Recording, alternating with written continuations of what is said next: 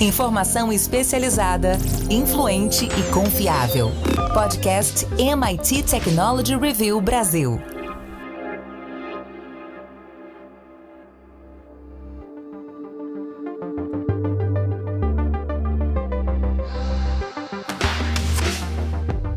Olá, sou André Miceli e esse é mais um podcast da MIT Technology Review Brasil. Hoje eu, Rafael Coimbra e Carlos Aros vamos falar sobre a edição 125 anos. É isso. Esse é o, o, ano que marca o aniversário de 125 anos que o boletim do MIT nasceu. E aí é aquela história que a gente fala de vez em quando. O boletim virou revista, a revista virou plataforma, a plataforma virou um ecossistema e desde 2020 estamos aqui tropicalizando o conteúdo, as pesquisas e o conhecimento do MIT. A gente vai falar sobre como nós temos ao mesmo tempo contado e construído a história da tecnologia, mas antes disso começar, quero dizer que esse podcast é um oferecimento do SAIS, líder em analytics, e também te convidar para entrar para a nossa comunidade lá em www.mittechreview.com.br barra assine. Rafa Coimbra, essa é uma edição ufanista, vamos dizer assim, ou ela é útil para quem trabalha, se interessa e produz inovação? Ela é uma edição, André, para quem gosta de refletir. Eu acho que mais do que a gente é, tentar, por exemplo, adivinhar coisas, fazer. A gente ficou o tempo inteiro aqui falando de tendências, mas eu acho que o papel central, e a gente vê isso desde lá do início, da, da criação, do surgimento da Technology Review, tem algumas coisas que se parecem muito, né? Pô, a gente está falando de 125 anos atrás, tem relação com agora? Tem. Lá atrás já se falava de uma, uh, vamos dizer assim, uma, um, um, muito, tinha muito conteúdo sendo produzido em diversos veículos. Claro, não tinha internet, hoje a gente tem absurdamente muito mais velocidade, volume de informação circulando nas redes, mas lá atrás já se sentia que precisava-se de um veículo como a Technology Review para depurar as coisas. Então, a primeira coisa que chama atenção, e, eu, e dá para a gente fazer um paralelo com, com aquele momento e com agora, é a necessidade de, sempre que possível, a gente sabe que é difícil, não é todo mundo que consegue, mas é importante que a gente pare, respire e analise as coisas, analise as notícias. A gente tem muitos veículos uh, profissionais, a gente tem muitos amadores que hoje uh, fazem reviews de, de produtos, por exemplo, sai alguma coisa nova, as pessoas na mesma hora correm para fazer uma live, para postar alguma coisa no Instagram sobre aquela nova tecnologia. Mas o nosso conceito aqui é que a gente precisa dar uma analisada não só na tecnologia em si, nos aspectos técnicos, mas em como isso vai impactar a sociedade como um todo. E para isso a gente precisa de um pouquinho mais de tempo. Precisa fazer algumas outras conexões que demoram e exigem um tipo de raciocínio mais complexo. Então, essa é a primeira coisa que me chama muita atenção nesse paralelo. E olhando para um outro aspecto também que eu, eu achei que faz muito sentido a gente analisar, são as resoluções de problemas, né? A Technology Review lá atrás já estava preocupada, e a gente vê pelos textos escritos de colaboradores que existiam ali problemas, grandes problemas da humanidade que estavam tentando ser resolvidos.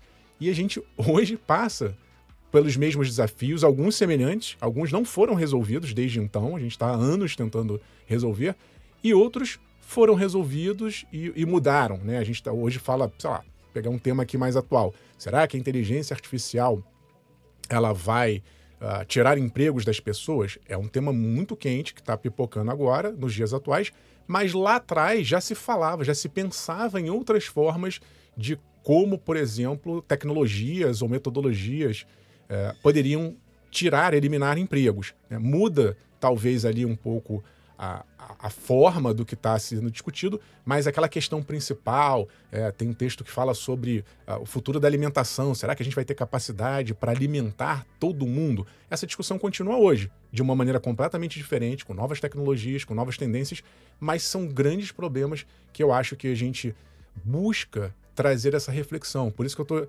é, falando que acho que muito mais do que tentar é, olhar e, e, e acertar, é, se a gente não parar para refletir, a gente tomará provavelmente decisões muito erradas. É, nada garante que você vai tomar uma decisão certa o tempo inteiro, mas fazendo esse tipo de reflexão, unindo pontos e, e discutindo, tendo visões diferentes sobre o mesmo assunto, é muito mais provável que a gente tome decisões mais certas ao longo do tempo. Bom, Aros, nessa edição nós trouxemos alguns conteúdos de décadas atrás. A gente fez ali um apanhado do que foi acontecendo eh, na tecnologia, no mundo e procurou olhar a história da maneira que a MIT Technology Review contou ao longo do tempo. Por que você acha que é importante a gente trazer esse tipo de inovação, inovações antigas, para que elas servem? É, dizem que a melhor maneira de você prever o futuro é conhecer muito bem o passado. Né? E a gente olhar essas publicações, as reportagens, os artigos, os ensaios, é, nos ajuda a entender quais foram as vias percorridas né, para que nós pudéssemos chegar aqui em um sem número de é, áreas, né, da matemática, física, uh, geologia, biologia, enfim. Nós passeamos por um sem número uh, de caminhos para que fosse possível estar uh, tá aqui. É curioso que um dos textos dessa edição, que, que faz uma projeção para o ano 2000, Uh, o autor, em um dado momento, diz que qualquer tentativa de prever o futuro ou a evolução tecnológica, algo do gênero, não vou lembrar exatamente como está ali, está é, tá condenada a uma grande incerteza. Né? O exercício da futurologia, no que se refere à, à, à tecnologia, é bastante complexo. A gente não sabe é, o que vai acontecer amanhã, porque tudo pode acontecer é um chavão, parece um lugar comum, mas é um fato. Né? Até há pouco tempo atrás, nós é, falávamos com certo ceticismo sobre uh, realidade aumentada, realidade virtual, uh, e colocávamos isso no campo do mero entretenimento. Hoje, a gente narrou isso há algumas semanas aqui uh, no podcast, temos artigos publicados no site com, com esse tema, é, mostrando como a proposta da Apple, que deu um nome diferente para coisas iguais, é, com a computação espacial, é, colocou todo mundo na mesma página. E os vídeos que é, hoje povoam as redes sociais mostram que as pessoas estão mergulhadas nesse mundo. E agora o nosso exercício será, ao longo dos próximos meses, dos próximos anos, narrar nas páginas da Technology Review, no site, no podcast, nos vídeos, nesse nosso ecossistema completo e complexo, essa evolução. E a partir disso, descrever como as pessoas estão sendo impactadas pela tecnologia, como a tecnologia provocou mudanças importantes uh, no ponto de vista, uh, sob o ponto de vista regulatório, como a tecnologia ou, ou a inovação forçou o desenvolvimento de novos materiais, de novos modelos, e tudo isso narrado enquanto as coisas acontecem. Né? E talvez daqui a 125 anos, André, os nossos conteúdos sejam observados por aqueles que estarão no nosso lugar uh, e ajudem a escrever os próximos 125. E esse é um exercício importante, olhar o que foi para que nós possamos construir uh, os próximos passos. É também muito interessante a gente olhar uh, a mensagem ali, a visão editorial publicada na primeira edição uh, da Technology Review, e esse eu acho que é um, é um, um, um texto muito especial, porque está carregado de propósito, está carregado de uma visão é, genuína sobre o que viria a ser uh, uma das principais publicações de tecnologia do mundo, um conteúdo uh, que é referência, né, tá nas páginas da Technology Review, é referência uh, para o mundo todo. E ali nasce com a visão de um olhar para dentro colocando para dentro do instituto, evidentemente, mas promovendo a conexão, promovendo justamente esse exercício uh, de comunicar, de fazer com que o conhecimento pudesse circular, uh, conectando os diferentes prédios, as diferentes faculdades, as diferentes unidades e fazendo uh, com que essa massa crítica gerasse novo conhecimento. porque pode, pode parecer para muitos que o que a gente faz na Technology Review, não só aqui no Brasil, mas na Technology Review no mundo todo, é simplesmente noticiar uh, o processo uh, de desenvolvimento tecnológico, mas não, né, André? A gente participa, nós somos um pilar importante da construção de conhecimento e da construção uh, disso que a gente chama de inovação. Então, a Technology Review é um agente importantíssimo para esse desenrolar da tecnologia. Olhar os últimos 125 anos nos faz compreender é, com mais clareza os caminhos que a gente tem que percorrer para alcançar os próximos 125. É, esse é um ponto importante, Aros, quando você fala sobre o processo de contribuição para a inovação, e, e é um ponto que nós temos trazido de uma forma mais recorrente aqui, até por uma para usar um termo da, da tecnologia, por, por uma etapa de evangelização.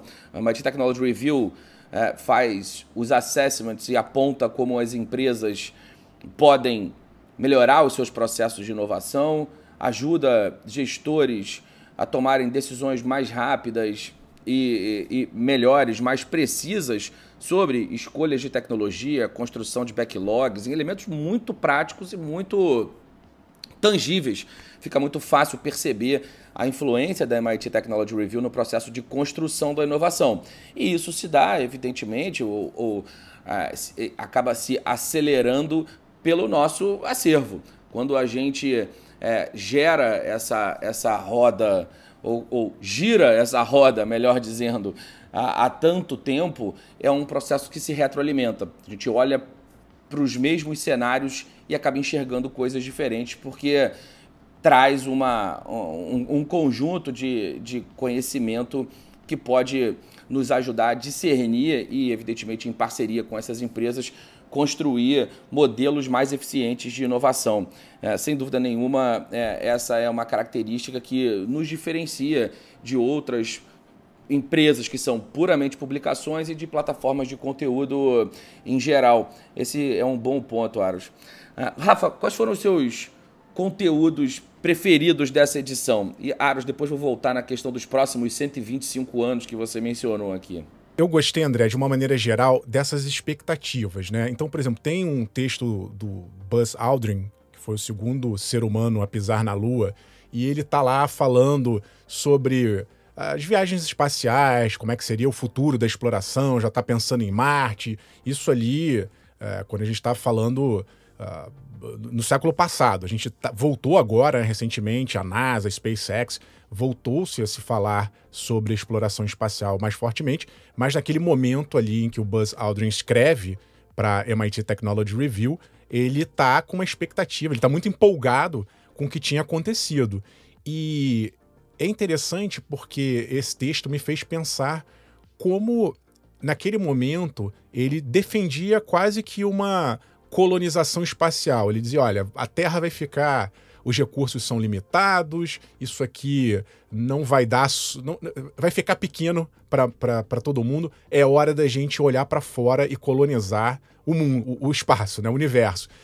E, e, é interessante porque, como o mundo dá voltas, né? Como isso não aconteceu, como a gente está tentando resolver problemas ainda terrestres, terrenos, terráqueos, e, e como a gente ainda vai levar algum tempo para que, primeiro, a gente volte, né? A NASA acabou de adiar mais uma vez agora a, a, a missão Artemis, que levaria os humanos de novo ali para orbitar a Lua e, e mais para frente pousar na Lua. Talvez a gente veja isso ano que vem, 2026, para quem sabe muito mais lá na frente chegar a Marte e colonizar, então está muito distante. Então existe um fascínio muito grande. Eu sei que a gente vai falar de futuro daqui a pouco, mas eu, eu gosto muito de pensar nesse, nessas expectativas do que é possível, do que é plausível, do que é realizável agora. Então, a gente tem que combinar, claro, esses sonhos de você pensar e imaginar como seria o mundo ideal, mas com questões mais pragmáticas. Você estava falando, né, André, dessa, dessa visão muito forte, né, muito presente do, do MIT. O, o, Instituto tem ali um lema que é o Mens et Manus, que é, é mente e mão, e eu acho isso muito importante da gente colocar, porque quando a gente está falando de inovação, de empresas, e eu estou fazendo esse paralelo aqui com o texto do, do Aldrin, é importante que a gente veja o que realmente existe nesse momento, né? É, e consiga aplicar de uma maneira muito prática. É claro que é possível colonizar é, outros planetas. É claro que a gente pode buscar recursos e fazer essas viagens. Isso pode ser visto como uma grande missão, como uma grande ideia. Mas o que está agora aqui na nossa frente? A gente tem problemas mais concretos a serem resolvidos. A gente está passando por um momento de transição energética, mudanças climáticas. Vamos resolver primeiro isso aqui que está mais concreto. Então, essa, esse descolamento, muitas vezes, do sonho e da realidade, eu acho que é algo que a gente tem que estar sempre em mente para tentar um equilíbrio, né? Nem ficar desesperançoso, acho que é importante sonhar, mas tentar colocar um pouco mais a mão na massa e, obviamente, ir readequando esses sonhos de tempos em tempos, porque aquele sonho que era muito interessante num determinado contexto histórico mundial, hoje ele já fica um pouco mais de lado. É importante que a gente revisite esses grandes sonhos humanos de tempos em tempos. E fica aqui também uma outra reflexão. É, muitas vezes a gente perdeu, talvez, essa conexão de, de, de resoluções de grandes problemas, problemas globais. A gente está vivendo agora um momento quase que de antiglobalização, tá todo mundo ali, ou muitos países tentando cada um proteger o seu mercado. A gente passou por um momento interessante de conexão global durante a pandemia, né? A, a criação da vacina ela foi fruto de muita parceria global.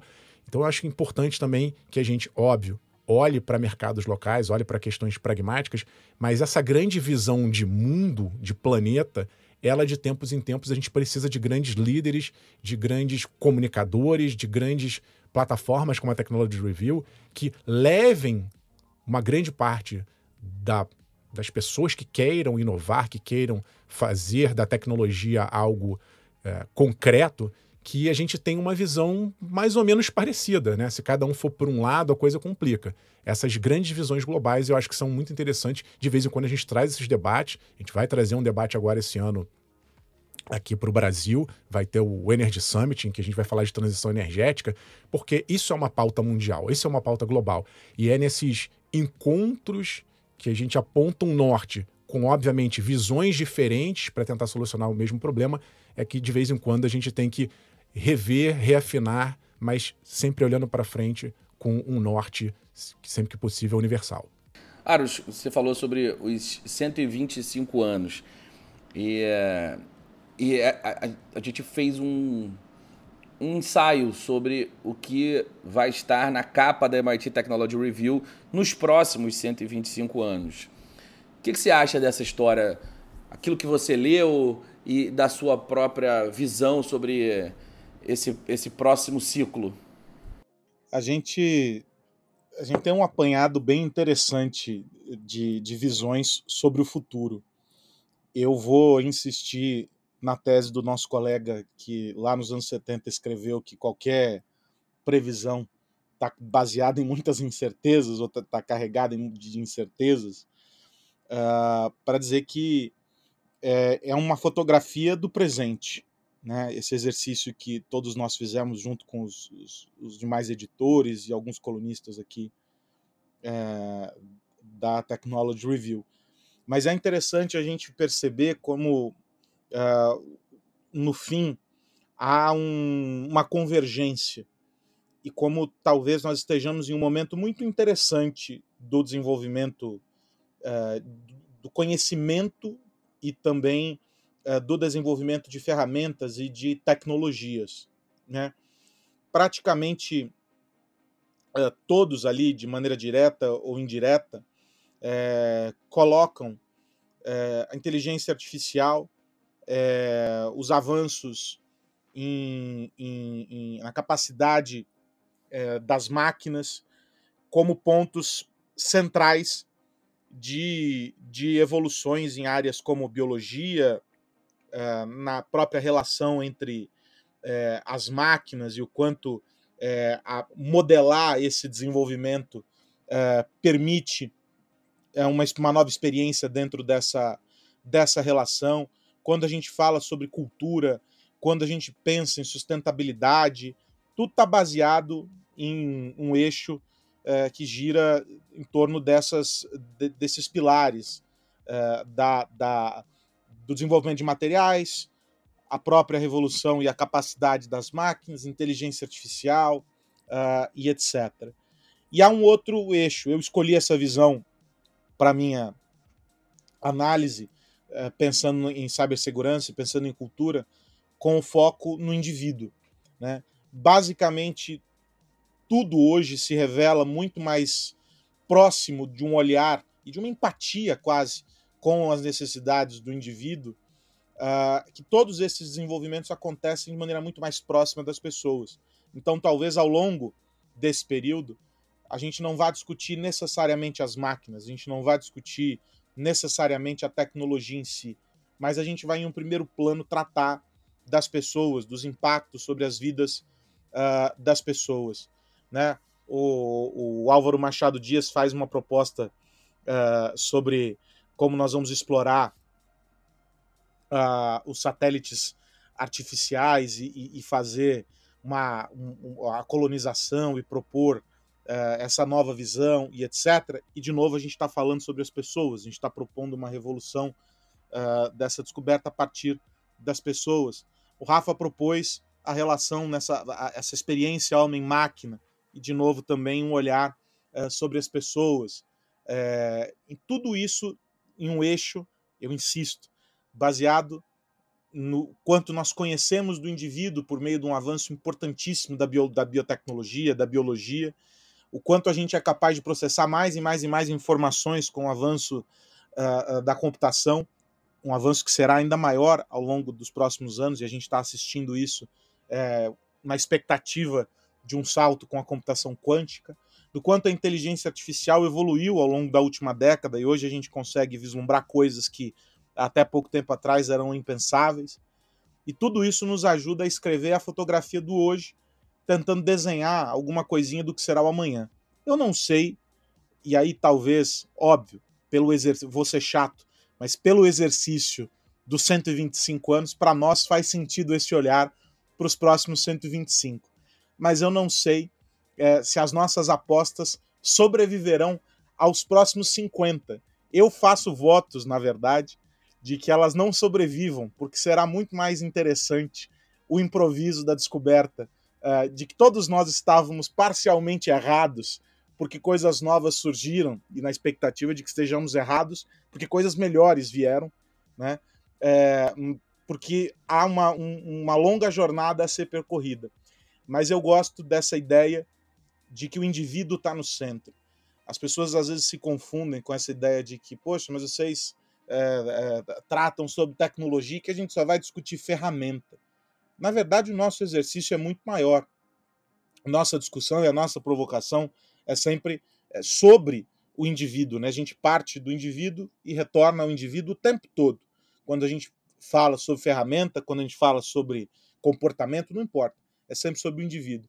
E eu acho que ele é o fiel, ele é o, é o, o ponto de, de, é, de dúvida é, sobre essa projeção dos 125 anos, que eu espero é, seja remodelada nos próximos 50, com muitas novidades. Mas é sobre o indivíduo o nosso exercício e a nossa discussão. Eu insisto uh, também num ponto. A gente fala muito sobre ferramentas e etc., mas a grande revolução se dará, sobretudo, uh, no campo da, da saúde, naquilo que é capaz da gente, uh, de nos permitir olhar em profundidade sobre o indivíduo, e isso tá. Aí vocês me perdoem, eu não vou lembrar quem foi que escreveu. Ah, talvez a Roberta tenha sido a autora disso, quando ela fala sobre os avanços nas pesquisas médicas e etc. E ela cita ali uma porção de áreas, né, da neurologia até, uh, enfim, uh, do câncer, enfim. Tudo isso está sendo ressignificado. Imagine isso hoje, como está e como isso poderá estar daqui a 125 anos. Esse é um exercício fantástico. Essa é uma fotografia que tem que permanecer, porque ela é um objeto importante de estudo uh, ah, para o futuro. Mas, de novo, André, eu acho que ser surpreendido com mudanças no meio do caminho é mais legal. E aí, para isso, eu tenho que citar Gershwin, que diz que a vida é como o jazz. É muito melhor quando a gente improvisa. Que nós estejamos um pouquinho errados para que exista margem para improvisação. Aliás, o nosso querido João Marcelo Bosco, ele fala, fala sempre sobre isso nos, nos eventos e ativações que, que acontecem lá no, no Estúdio Trama, que é nosso parceiro aqui na MIT Technology Review. Roberta, que né, o Aros mencionou, Roberta Arinelli, nossa editora de saúde. Mas é isso, é, nós estamos muito orgulhosos é, de fazer parte dessa história, de ajudar a construir e tropicalizar, como eu falei, o conteúdo da MIT Technology Review. É, eu, eu, vejo constantemente os, os editores-chefes que passaram pela MIT, pela MIT Technology Review e o, o quanto eles influenciaram, redirecionaram, repensaram o papel é, da, hoje em dia, a plataforma de conteúdo. É, o Jason Ponting, que é um, um britânico que foi editor-chefe de 2005 a 2017, é, foi um cara muito importante nesse processo é, de ressignificação da MIT Technology Review.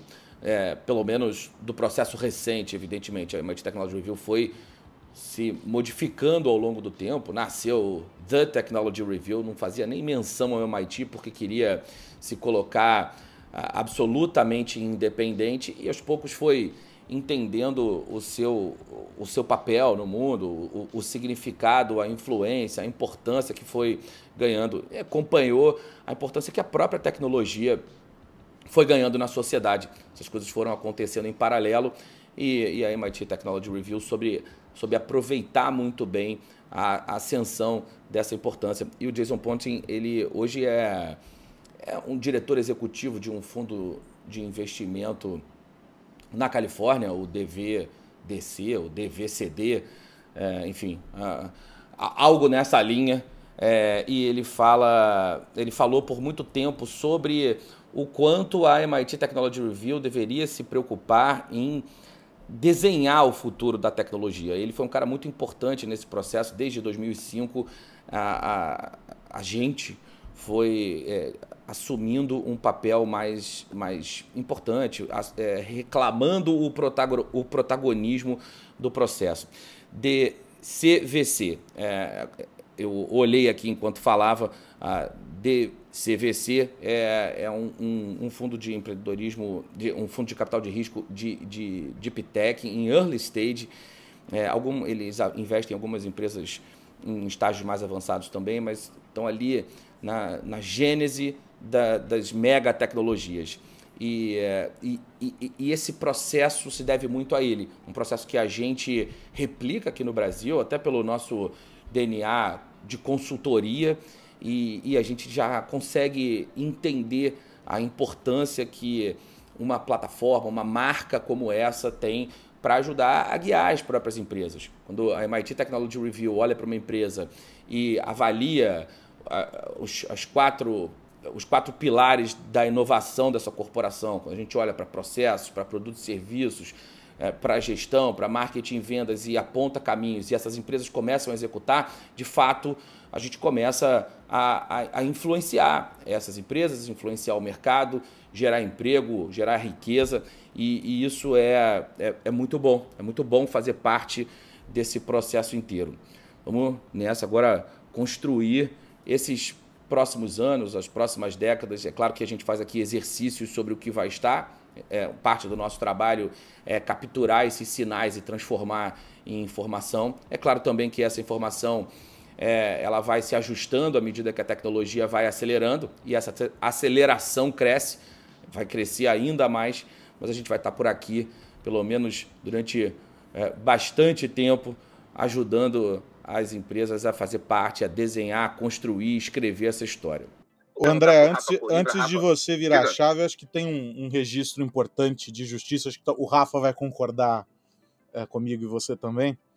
Quando nós, quando você nos provocou para com a notícia de que traria a Technology Review aqui para o Brasil, nós iniciamos um processo de, de aglutinar pessoas que nós entendíamos como pessoas é, relevantes para compor conosco essa jornada.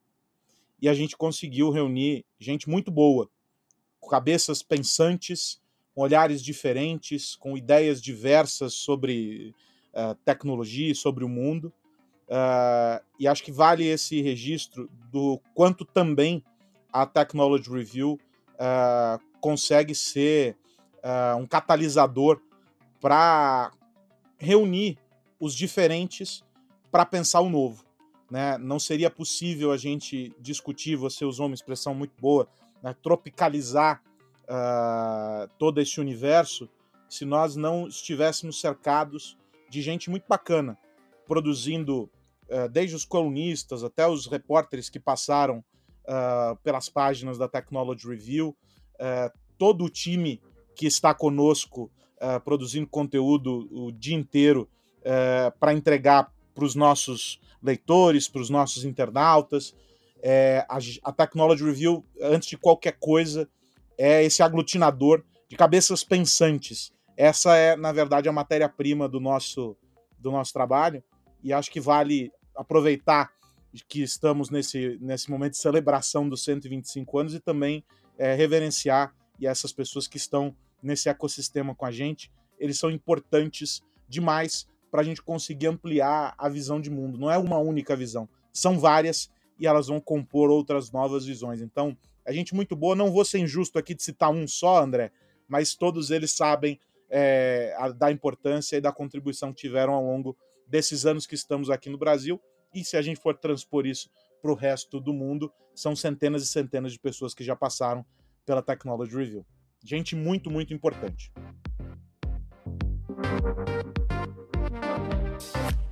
Momento Data Insights, apresentado por InterSystems. De volta com mais um momento Data Insights aqui na MIT Technology Review Brasil. A gente tem falado com a InterSystems aqui nessa nossa parceria no podcast sobre Open Health e desse mundo que a gente tem conhecido cada vez mais e entendido de que forma a tecnologia está dando suporte para essa jornada que lá na frente, como você já acompanhou, e se não acompanhou, eu faço o convite para acompanhar no nosso primeiro episódio, tem beneficiado os pacientes para uma experiência cada vez mais customizada no atendimento.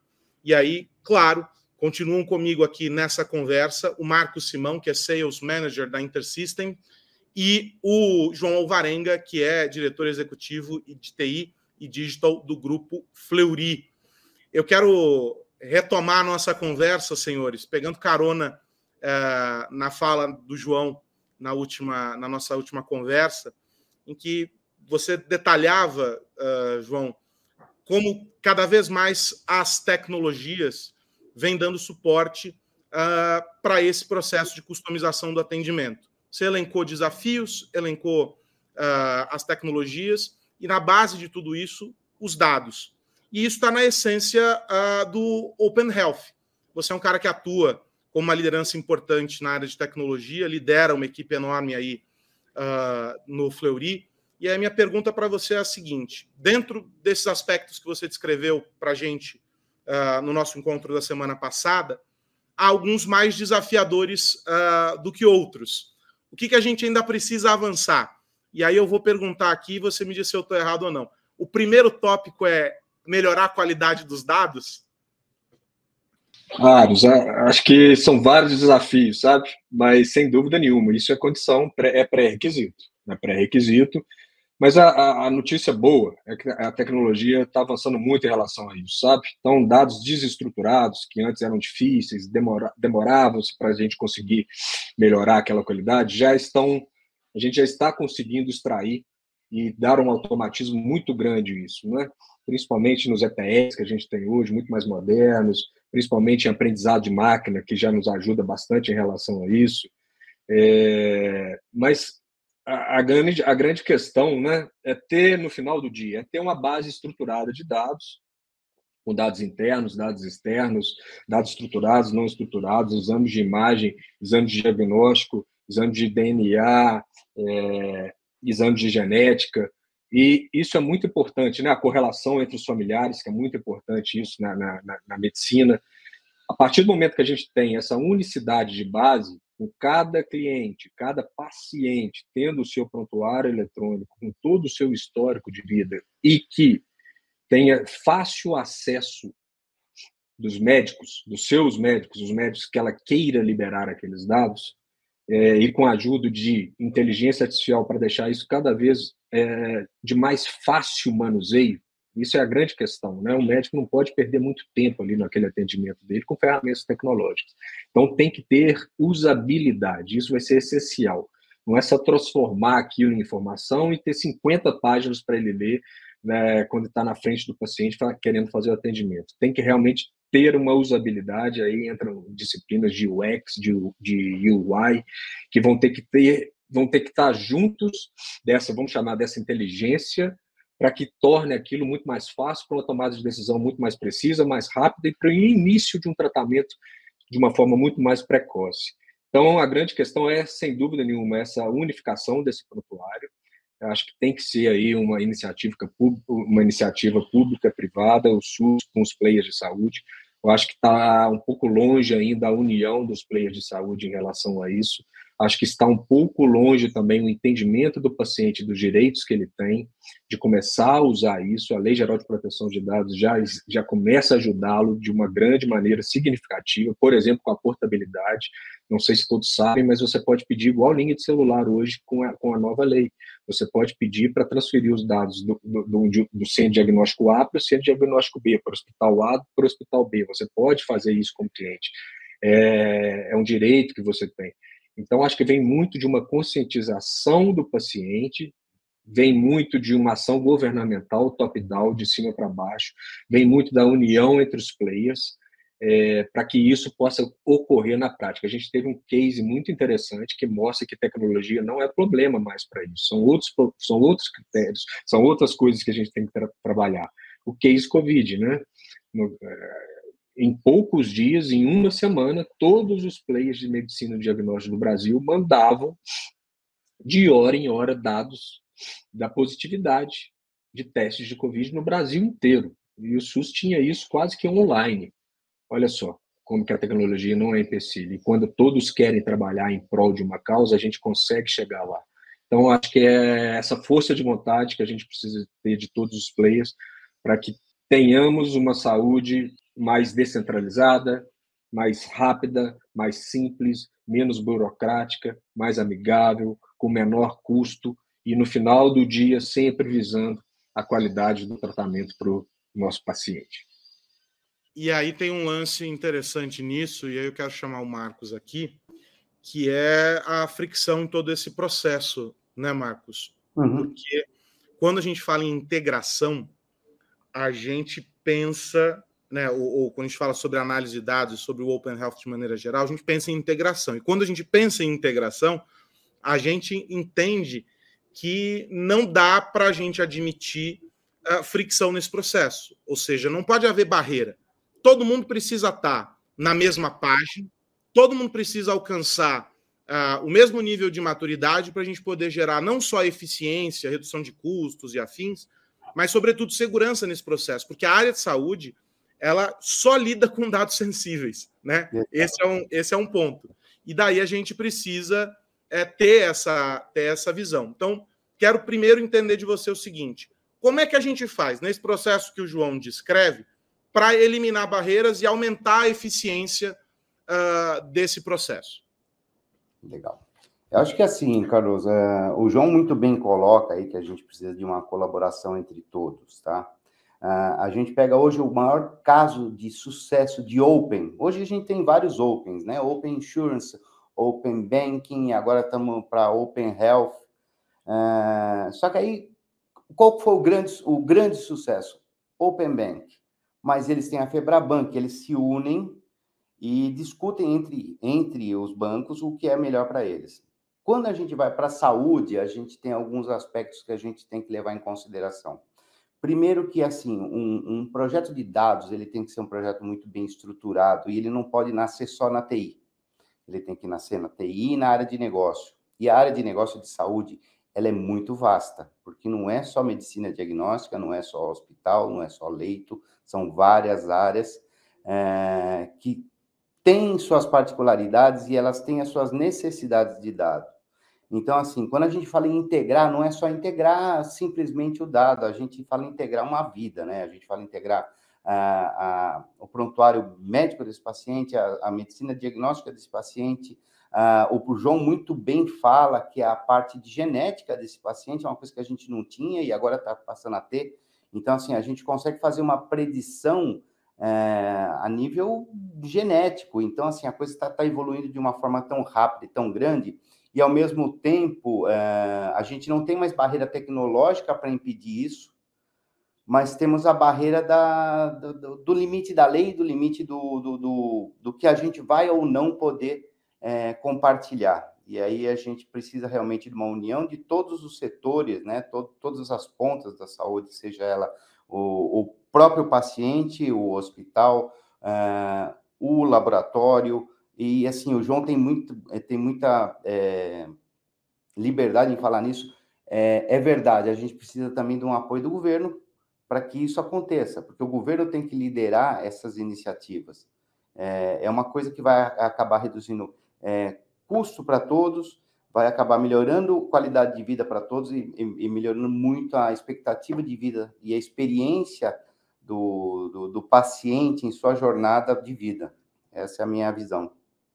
Como é que a Intersystems atua para facilitar essa relação. Vocês acabam se tornando, de alguma maneira, um hub dentro desse processo, porque vocês conectam todas essas pontas, né, Sim. Marcos? Como é. que é essa atuação de vocês, tendo, tendo essa, esse olhar que você descreve?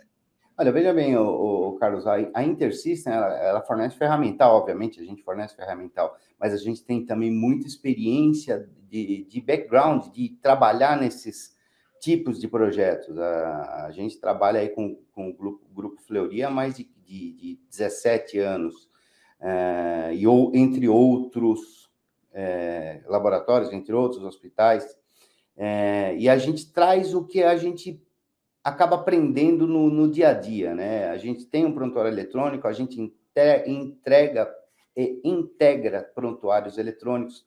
É, nós temos uma ferramenta que se chama HealthShare, que é uma ferramenta específica para fazer esse tipo de integração, e a gente integra países, né? A gente integra o Chile, a gente integra o UK, é, estados norte-americanos funcionam com essa ferramenta.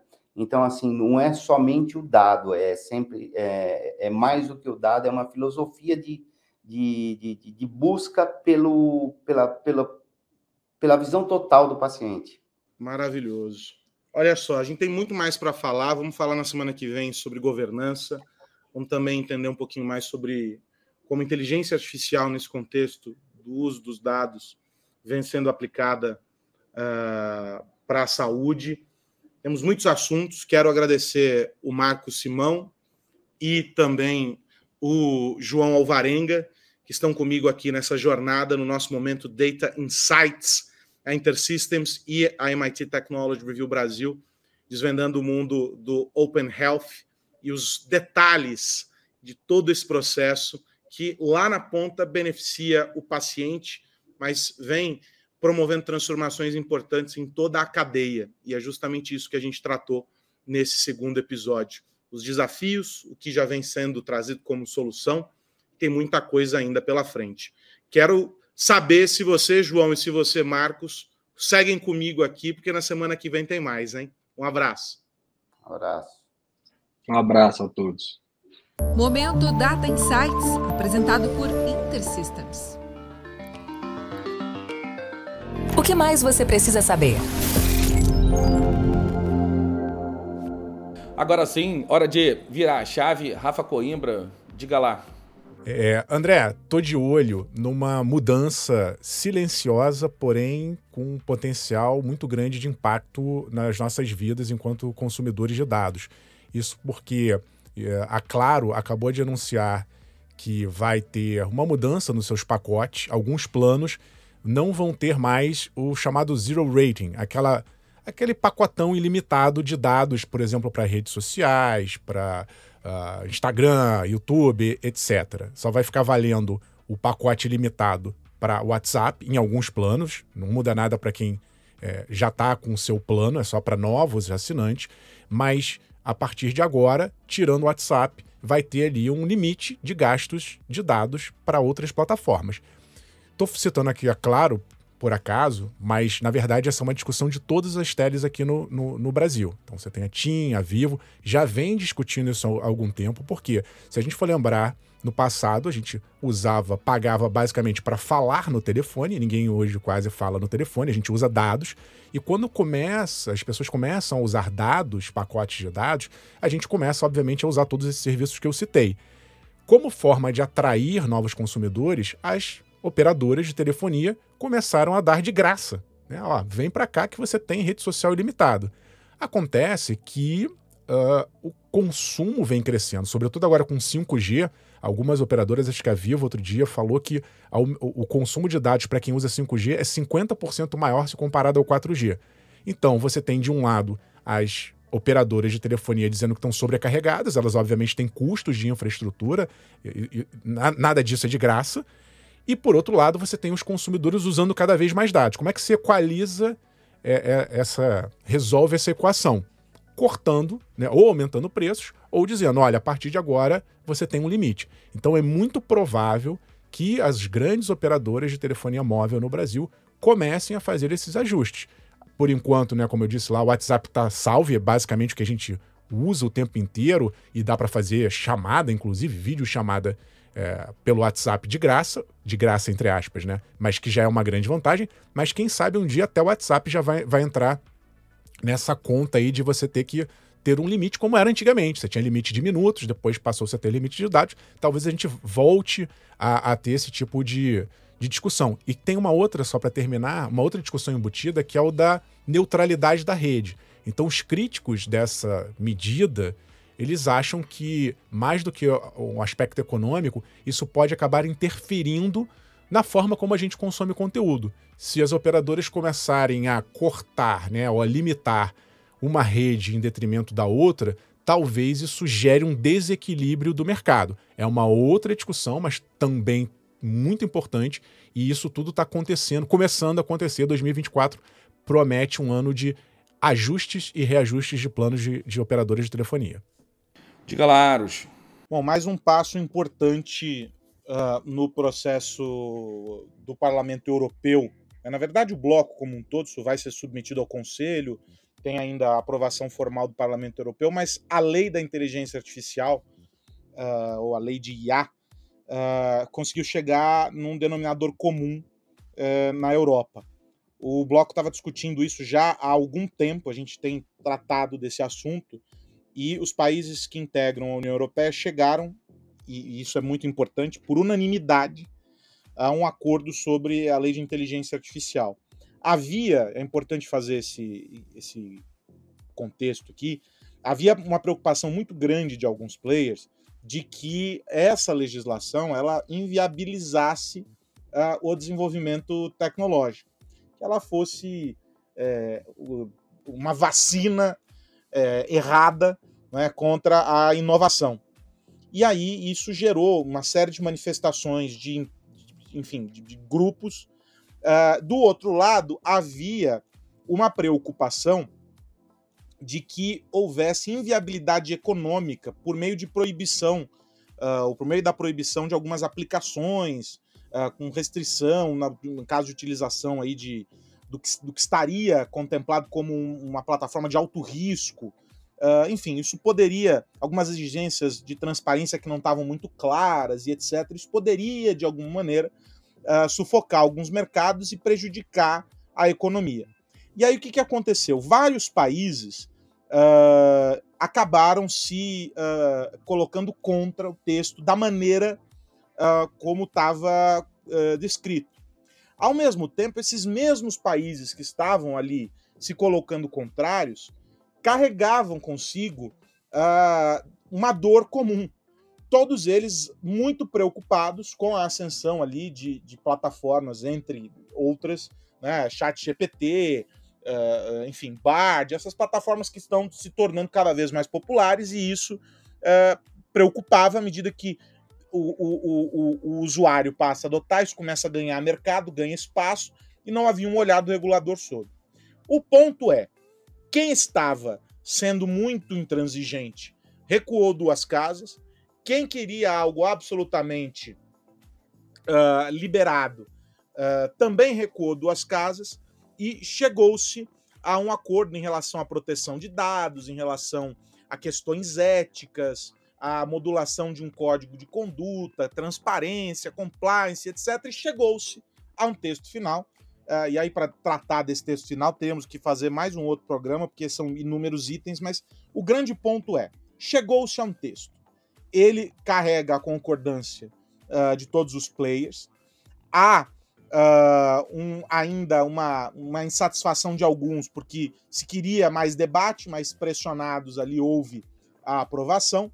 E o ponto é: vai ser submetido a uma aprovação oficial do parlamento e aquela coisa toda, mas tem uh, dentro dessa regulação uh, desmembramentos importantes, no caso do, de adoção uh, pra, de aplicações para medicina, questões éticas e a ideia ou pelo menos o compromisso, de que se tenha uma elasticidade jurídica, vamos colocar dessa maneira para explicar, ou seja, permitindo que se possa é, é, criar pontes para novas adequações dessa lei no futuro, ou seja, não é um texto talhado em pedra que vai ser, é, que vai ser imexível com o passar do tempo. Ou seja, o legislador, nesse caso, entendeu a importância de uh, ser flexível porque vai haver, mudando, nós estamos aqui projetando os próximos 125 anos, o que será da inteligência artificial nos próximos 125 anos? O legislador lá no Bloco Europeu disse: temos que estar abertos para fazer adequações e atualizações na lei, ou seja, alguns aspectos do texto eles ficam em aberto para que possam ser é, completados mais para adiante. A expectativa, Parlamento Europeu faz a aprovação formal, ele deve ser aprovado uh, em comissão e etc. Vai para votação. Tudo isso deve acontecer abril, maio, e aí é, um, entra um processo de adequação para as empresas, e aí conformidade, aquela coisa toda. O mais importante aqui, essa, esse texto deverá ser uma grande referência para o resto do mundo. E isso é muito importante. Analisar o texto da, da União Europeia nos permitirá entender como outros países, e aí vamos colocar o Brasil nessa, nessa, nesse caldeirão, como outros países vão é, também legislar sobre o tema. É um marco muito importante. Fevereiro começou de maneira auspiciosa do ponto de vista da regulamentação uh, da inteligência artificial, André. É isso. Bom, tá na hora. Antes de ir, eu quero lembrar que esse podcast é um oferecimento do SAIS. Aliás, esse ano tem SAIS Innovate em, em Las Vegas. O SAIS redesenhando e lançando muita coisa em inteligência artificial também. Uh, eles seguem capitaneando uh, o desenvolvimento da tecnologia. Carlos Aros, até a semana que vem, meu amigo. Até a semana que vem, André, Rafa, até a semana que vem você que nos acompanha e o convite para que você esteja conosco também pelos próximos 125 anos, mittechreview.com.br barra assine este é o endereço para você atravessar este portal e se conectar conosco em um ecossistema completo para a gente discutir pessoas, para a gente discutir tecnologias, transformações no mundo dos negócios, na nossa vida cotidiana. Esse é o caminho. A gente precisa entender as coisas quando elas estão acontecendo e a gente faz isso o tempo todo, nosso olhar atento e crítico sobre essas transformações. mittechreview.com.br barra assine. A gente se vê é, pelos próximos 125 anos. É isso. Segundo, aliás, o meu texto é exatamente isso. É o fim da morte. É, exatamente. Vamos estar, vamos estar por aqui. Rafa Coimbra, grande abraço, meu amigo. Um abraço, André Aros e a todos que nos ouvem. Uma coisa que não deve mudar nos próximos 125 anos é o carnaval.